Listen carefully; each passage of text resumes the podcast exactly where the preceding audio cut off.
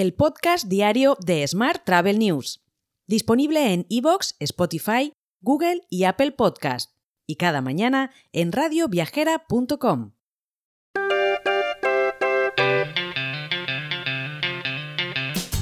Saludos y bienvenidos, bienvenidas un día más al podcast de Smart Travel News. Vamos con la actualidad del día. Forbes España lanza Forbes Travel, una nueva sección centrada en explorar el sector turístico y su impacto en la economía española. En un almuerzo privado en el Club Matador de Madrid, líderes de la industria celebraron este lanzamiento, destacando la importancia del turismo que representa alrededor del 20%, del, 20 del PIB nacional.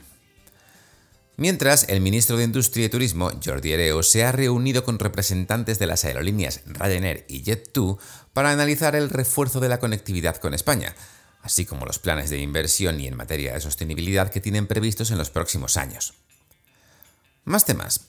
La inversión hotelera en España alcanzó los 4.052 millones de euros en 2023, según el informe anual de Christian Co.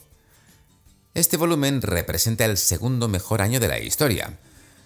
El análisis también revela que el 67% de los activos transaccionados se centraron en el segmento vacacional, con Madrid, Barcelona y Málaga destacando en el ámbito urbano y el archipiélago canario liderando en el segmento vacacional.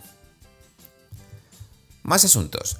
Gabriel Escarrer, presidente de Excel Tour y de Meliá, abogó por una nueva gobernanza interinstitucional y público-privada en el duodécimo foro de Excel Tour. Durante el evento también enfatizó el papel crucial del turismo como motor de prosperidad y abogó por modelos turísticos sostenibles, así como la lucha contra las viviendas turísticas ilegales. Más temas. TikTok se posiciona como un actor clave en el turismo al ser una plataforma determinante en el descubrimiento e inspiración de destinos para el 77% de sus usuarios. En este contexto, Meliá se destaca como una empresa pionera en ampliar su alcance a través de TikTok.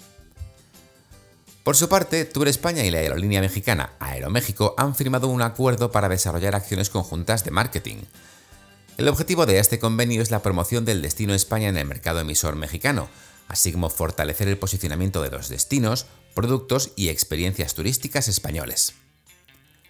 Y el Gran Premio de España de Fórmula 1 que se celebrará en Madrid desde 2026 y hasta 2035 dejará en la capital 8.200 empleos directos, decenas de miles de puestos de trabajo indirectos, una repercusión del 0,2% en el PIB de la comunidad y 120.000 visitantes, de los que el 45% serán internacionales.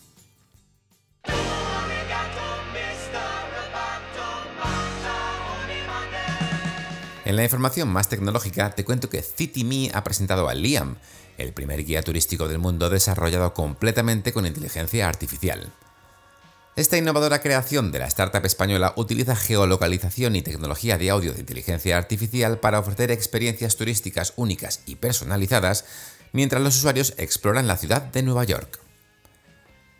Por su parte, eDreams Odigeo ha hecho público su firme rechazo a la solución propuesta y desplegada por Google ante la Ley de Mercados Digitales de la Unión Europea, que entrará en vigor el próximo 7 de marzo y que, considera, perdón, considera que no cumple el requisito esencial de tratar los servicios y productos rivales en igualdad de condiciones a los propios, según ha informado en un comunicado.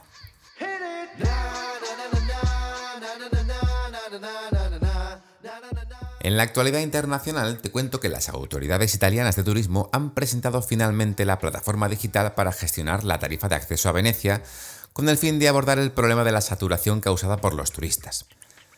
El coste será de 5 euros y entrará en vigor el 25 de abril. Más temas. Trip.com Group ha anunciado la firma de un acuerdo para la puesta en marcha del estándar NDC con el grupo Latam Airlines.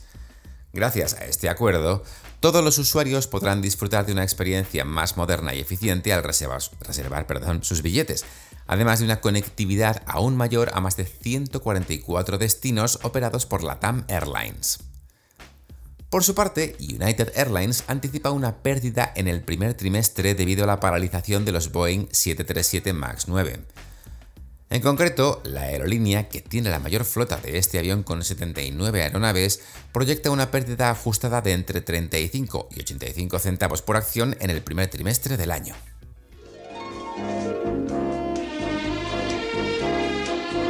Hotel. Y terminamos con la actualidad hotelera. Meliá se prepara para un año 2024 muy intenso. La solidez de la, recuperación turística, tanto nacional como internacional, y la vuelta de mercados como el asiático llevará a la hotelera española a impulsar la evolución de su negocio, con lo que espera abrir al menos una veintena de hoteles este año, alrededor de 4.000 habitaciones, que es la mitad de ellos en el segmento de lujo. Mientras, Hilton cerró el 2023 con el trimestre de desarrollo más sólido de su historia, inaugurando más habitaciones nuevas que en cualquier otro trimestre. En concreto, durante octubre y diciembre de 2023 abrió 132 hoteles y aproximadamente 24.000 habitaciones. Para 2024 se posiciona con la mayor cartera de desarrollo de su historia y el lanzamiento de dos nuevas marcas. Y Hoteles Best Price cierra el año 2023 superando una facturación de 6 millones de euros brutos.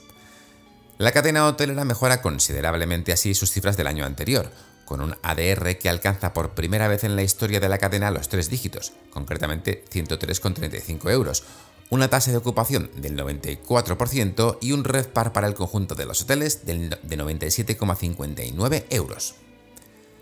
Te dejo con esta noticia, y si estás por Fitur hoy, que muy posiblemente estés, me verás corriendo por los pasillos, así que estaré encantado de saludarte. En fin, que pases un muy feliz miércoles y una muy feliz primera jornada de Fitur. ¡Hasta mañana! Si quieres apoyar este podcast, déjanos tus valoraciones y comentarios en Spotify, Evox o Apple Podcast. Recuerda que puedes suscribirte a nuestra newsletter diaria entrando en smarttravel.news en la sección Suscríbete. Gracias por escucharnos.